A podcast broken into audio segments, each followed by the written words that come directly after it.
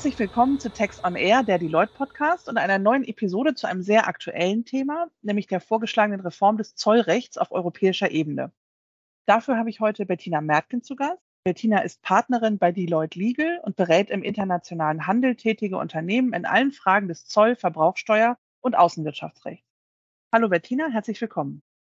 Hi Inga und vielen Dank für die Einladung. Sehr gern. Die EU-Kommission hat ja im Mai dieses Jahres Vorschläge für, man kann schon sagen, die umfassendste Reform der EU-Zollunion seit deren Gründung im Jahr 1968 vorgelegt. Wenn man mal versucht, das ganz kurz zusammenzufassen, was ist das Ziel bzw. der Anlass für die Reform? Also mit der Reform sollen die dort recht schwerfälligen Verfahren durch ein modernes, datengesteuertes System für die Einfuhr- und Ausfuhrüberwachung ersetzt werden. Damit wird auf den digitalen Wandel und den Druck reagiert, unter dem die Zollbehörde in der EU heutzutage stehen, wie eben alle anderen Wirtschaftsbeteiligten auch. Und neben vorgesehenen Änderungen bei der Datenübermittlung soll es auch Änderungen für die beteiligten Unternehmen geben. Insbesondere, und das wird dann später nochmal interessant, für die Betreiber von Online-Plattformen. Die stehen ja auch aus umsatzsteuerlicher Sicht momentan stark im Fokus. Stichwort wieder, VAT in the Digital Age, ein weiteres Reformvorhaben der EU. Genau, und aus dieser weiteren Reform im Zollbereich sollen sich für die Käufer der Waren unmittelbare Vorteile und Vereinfachungen ergeben. Das klingt auf jeden Fall sehr interessant, aber vielleicht steigen wir mal etwas tiefer ein. Was sind denn die Grundstrukturen der Reform? Also was genau schlägt die EU-Kommission vor? Also die Reform soll grundlegend auf mehreren Säulen aufgebaut werden. Dies sind insbesondere die folgenden drei, die wirklich maßgeblich sind, auf die wir dann noch eingehen können. Also die erste ist die Einführung einer zentralen EU-Datenplattform in Bezug auf Zolldaten und Schaffung einer EU-Zollbehörde, die sie verwalten soll. Das zweite ist, dass ein One-Stop-Shop-Verfahren etabliert werden soll für besonders vertrauenswürdige Wirtschaftsbeteiligte, auch immer so ein netter Begriff. Und die dritte ist Vereinfachung beim Onlinehandel oder E-Commerce, wie es ja neudeutsch heißt, mit Unternehmen aus dem Drittland. Und was verbirgt sich hinter diesen Punkten? Also schön, dass du es einmal aufgelistet hast, aber ich glaube, wie du auch schon gesagt hast, lass uns da gerne noch mal näher drauf eingehen. Und vielleicht fangen wir mal an mit der Zolldatenplattform und ihrer Verwaltungsbehörde. Gerne. Das ist natürlich sehr, sehr administrativ, aber man muss den Hintergrund verstehen, um das Ganze interpretieren zu können. Also die EU-Zolldatenplattform ist eine IT-Schnittstelle für Unternehmen, die Waren in die EU einführen und oder aus dieser ausführen wollen. Hier sollen Sie sämtliche Informationen über die Produkte und auch die gesamte Lieferkette melden können. Das Portal dient zur Ermittlung aller Zollinformationen an die EU-Zollbehörde, und das ist die Neuerung, anstatt an die nationalen Zollbehörden. Der Einsatz von Datenanalysen soll einen schnelleren und effektiveren Umgang mit Informationen in Echtzeit gewähren. Denn sie ermöglicht eine neue Art der Zusammenarbeit von Zollbehörden und Unternehmen, die EU übernimmt damit die Risikoanalyse und gibt den nationalen Zollverwaltungen jetzt nur noch vor, welche Sendungen kontrolliert werden sollen. Und das war vorher Aufgabe der nationalen Zollbehörden. Durch die Implementierung dieser Datenbank kann die Einhaltung der Zollvorschriften jetzt besser kontrolliert werden, weil wir einen ganzheitlichen Ansatz haben und keinen nationalistischen mehr. Aber jetzt nochmal wieder aus der nationalistischen oder lokalen Perspektive gedacht. Für die deutschen Finanzbehörden wäre das natürlich auch hilfreich, wenn sie Informationen über die Zollbehörden erhalten oder auf die Zolldatenplattform zugreifen können. Ich komme ja eher aus der Umsatzsteuerecke und wenn du sagst, es kann die gesamte Lieferkette gemeldet werden, denke ich natürlich sofort an das Stichwort Reihengeschäfte. Ja klar, das betrifft natürlich auch die Schnittstelle von Zoll und Umsatzsteuer. Das gilt auch für die zweite Säule, die Einführung des One-Stop-Shop-Verfahrens für besonders vertrauenswürdige Wirtschaftsbeteiligte. Ich liebe diese Bezeichnung. Also die Schaffung einer sogenannten einzigen Anlaufstelle für sämtliche Einfuhr- und Ausfuhrformalitäten, unabhängig davon, in welchem EU-Land der Beteiligte überhaupt sitzt. Das ist ja auch wieder ähnlich zum One-Stop-Shop-Verfahren, das umsatzsteuerlich mit dem E-Commerce-Paket, tut mir leid, aber so heißt es, ähm, im Juli 21 eingeführt bzw. erweitert wurde. Ja, und damit sind wir auch schon bei der dritten Säule der Zollreform, nämlich den Vereinfachungen im E-Commerce, also im Onlinehandel mit dem Drittland. Da gibt es sicherlich den einen oder anderen Punkt, den der Wirtschaftsbeteiligte erstmal nicht so gut finden wird, aber das hat auch entsprechende Gründe. Es wird die Abschaffung der Zollfreigrenze von 150 Euro erfolgen. Das finden die meisten nicht so toll, aber das wird eben gemacht, um Betrug vorzubeugen.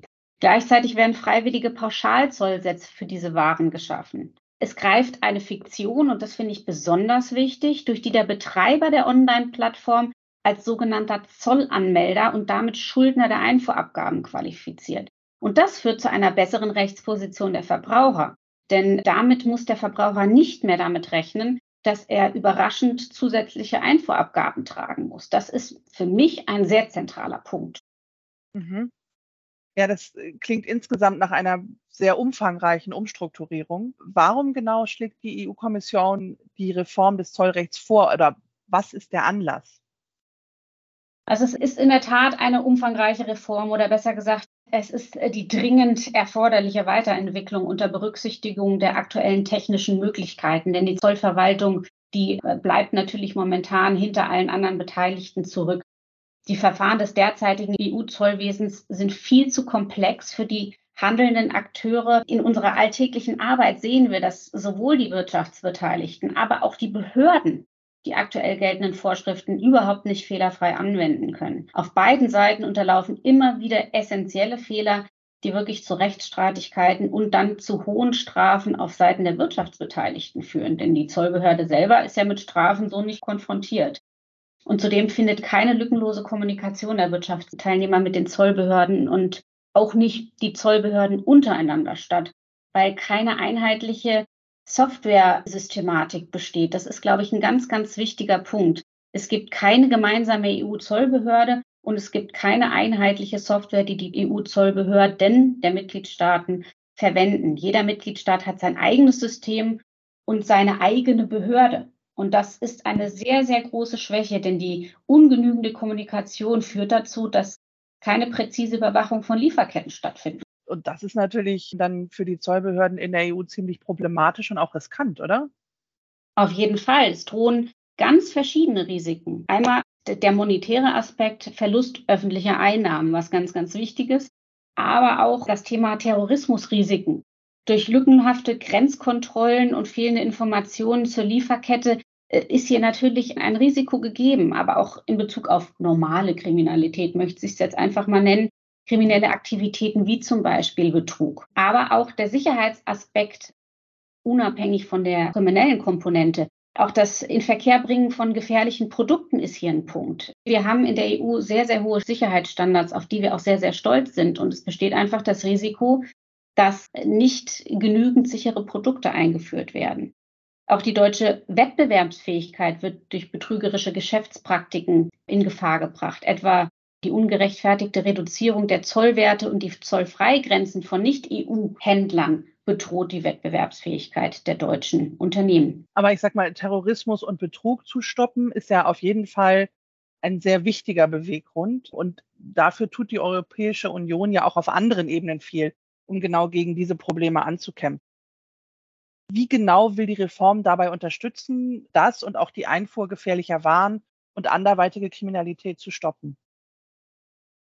Ja, aufgrund der riesigen Mengen an Waren, die jährlich in die EU importiert werden, besteht bereits ein latentes Risiko, da eine lückenlose Kontrolle der Waren ja praktisch nicht möglich ist. Durch die Reform erhofft man sich, dieses Risiko in der Weise zu reduzieren, dass durch Effizienzsteigerung mehr und die richtigen Kontrollen durchgeführt werden können. Die europäischen Zollbehörden haben zwar Risikoanalysen entwickelt, die sie bei der Bekämpfung von drohenden Gefahren unterstützt, Jedoch werden die Sendungen anhand verschiedener nationaler Kriterien kontrolliert. Ein ganzheitlicher Ansatz fehlt da. Es gibt bisher keine internationalen Systeme oder Datenportale, die es einem Empfängerstaat möglich machen, in Gänze nachzuvollziehen, woher eine Sendung kommt. Also sich die komplette Lieferkette anzuschauen. Auch gibt es keinen EU-weiten Ansatz zur Bewertung des Risikos betrügerischer Einfuhren und dieses neue System soll den Austausch von Informationen und die Durchführung gemeinsamer Risikoanalysen deutlich erleichtern. Und wer ist da im Lead, was vor allem, sage ich mal, den Datenaustausch und die Datenauswertung betrifft?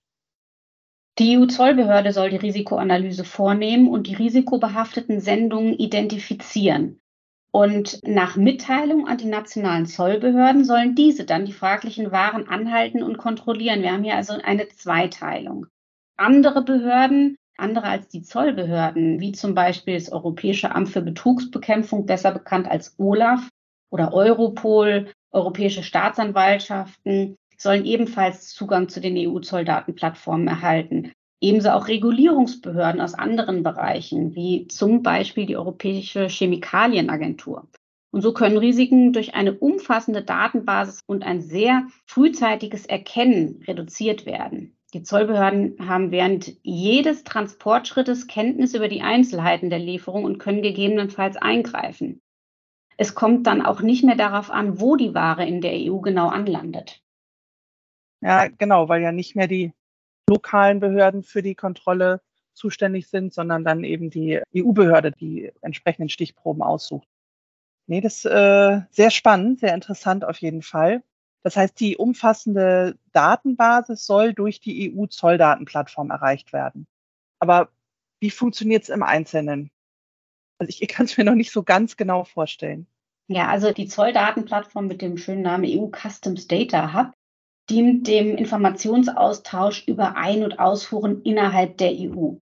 Gemeint sind hier Warenbewegungen in die Union hinein und aus der Union heraus. Und allerdings kann und soll auch die gesamte Lieferkette eines Produktes hier nachvollzogen werden können. Müssen diese Daten bei Warenbewegungen im Verhältnis zum Drittland nicht auch jetzt schon mitgeteilt werden? Ja, das ist richtig, aber es findet nahezu kein Austausch zwischen den Behörden der einzelnen Länder untereinander statt, wie ich das vorhin schon versucht habe deutlich zu machen. Mit der hm. Zolldatenplattform auf EU-Ebene können in Zukunft Informationen zu Waren und Zollanmeldungen in Echtzeit gebündelt werden. Es kann eine schnellere Reaktion der Behörden erfolgen und damit kann eben Transparenz geschaffen werden. Außerdem werden die bisherigen IT-Systeme der EU-Länder für Ein- und Ausführer dann wohl überflüssig werden. Ja, okay, weil es eben auf die EU-Ebene verlagert ist und nicht mehr auf nationaler Ebene stattfindet wie jetzt. Okay. Wann soll es denn losgehen?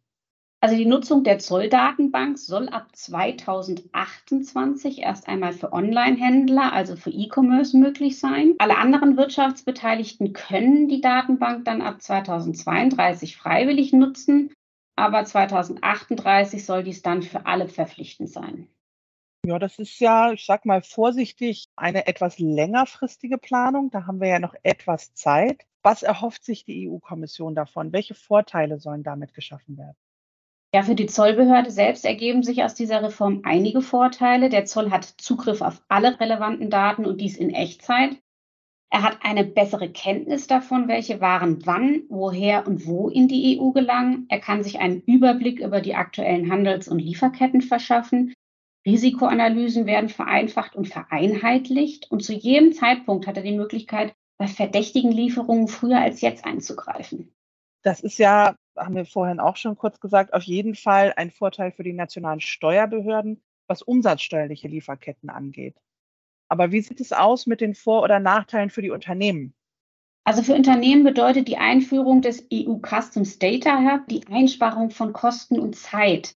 Grundsätzlich wird sich an den Informationen, die übermittelt werden müssen, wohl nichts ändern. Allenfalls wird zu sehen sein, inwiefern zusätzliche Informationen über die vor- und nachgelagerte Lieferkette zu Mehraufwand führen werden. Aber diese Informationen können wiederverwendet werden und müssen nicht immer erneut übermittelt werden, wenn die Lieferungen sich wiederholen, ohne dass sich die zugrunde liegenden Umstände möglicherweise ändern. Und hier rechnet man mit einem Ersparnis von 25 Prozent der Kosten.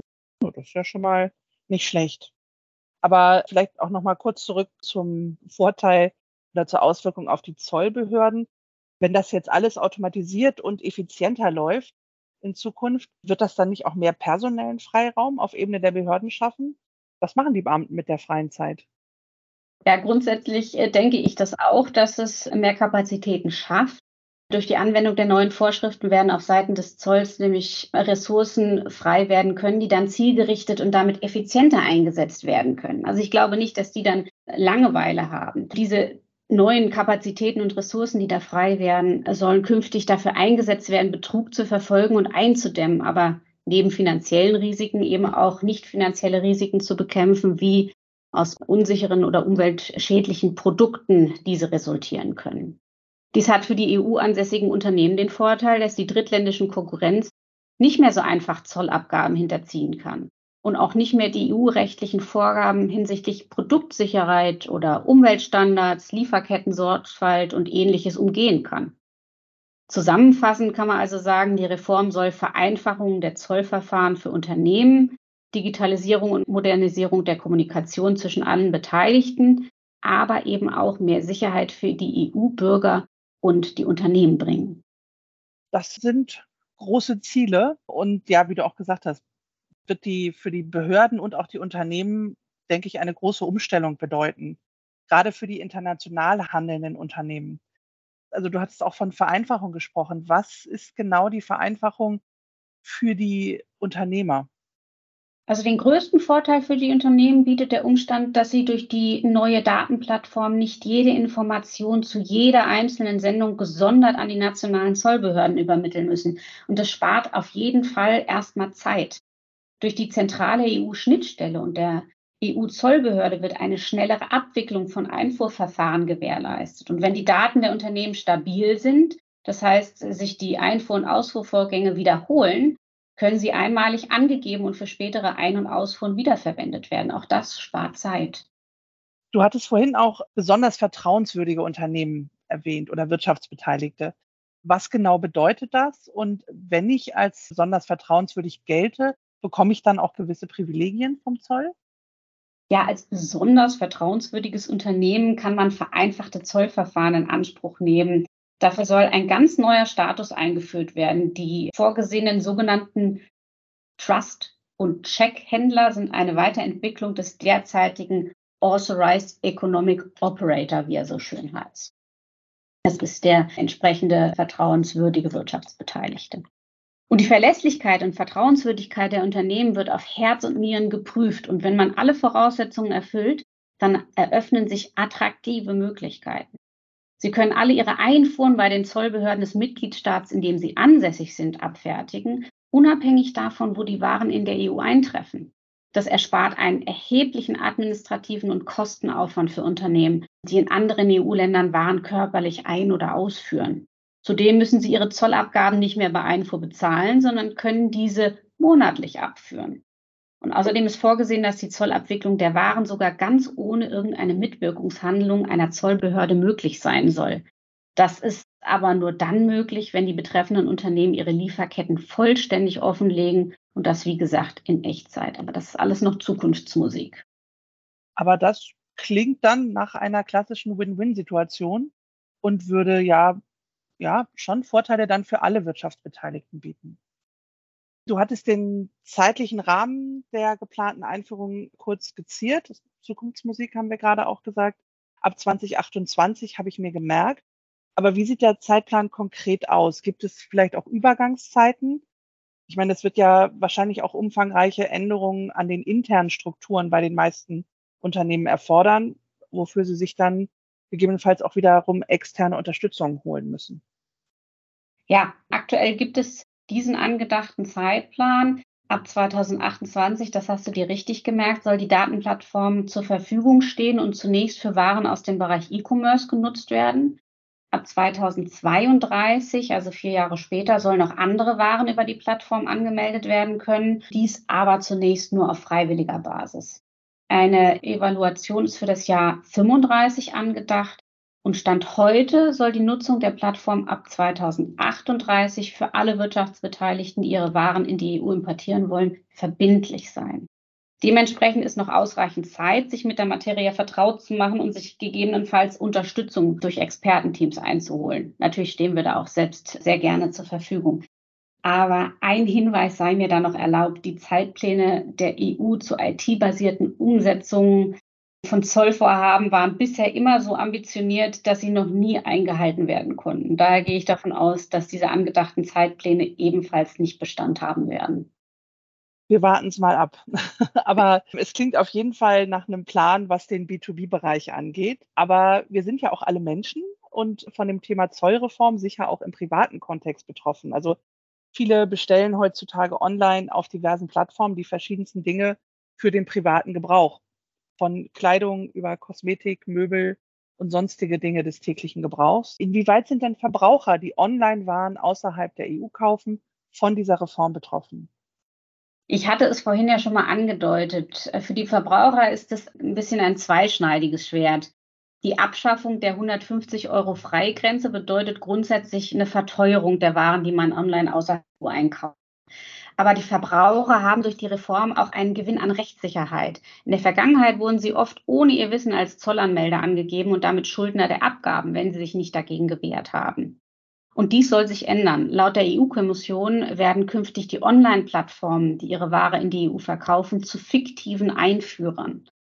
Die Plattformen sind dann auch für die Entrichtung der Zollabgaben verantwortlich. Das ist nämlich die Konsequenz, wenn man entsprechend Zollanmelder, fiktiver Einführer wird. Das heißt, die Online-Plattform muss dafür sorgen, dass die Zollabgaben und die Einfuhrumsatzsteuer beim Kauf bezahlt werden und an den Mitgliedstaat, in dem die Plattform registriert ist, abgeführt werden. Es drohen somit keine unvorhergesehenen versteckten Gebühren mehr. Und die Zollgebühren werden beim Kauf auf der Plattform erhoben und mit dem Kaufpreis entrichtet. Das heißt, du als Verbraucher, wenn du deine Kosmetik oder Möbel oder was auch immer erwirbst, weißt beim Kauf bereits, welche Kosten auf dich zukommen. Und das ist natürlich ein Vorteil, auch wenn es sich verteuert. Dass der Betreiber der Online-Plattform zum fiktiven Einführer wird, das ist ja auch wieder ähnlich oder parallel zur umsatzsteuerlichen Einbindung der Plattformbetreiber in die Lieferkette, wenn Waren aus dem Drittland eingeführt werden. Also da schließt sich dann auch wieder so ein bisschen der Kreis. Und auch die 150-Euro-Grenze kennen wir in dem Zusammenhang ja aus umsatzsteuerlicher Perspektive. Aber warum will man die jetzt abschaffen? Und welche Auswirkungen hat das?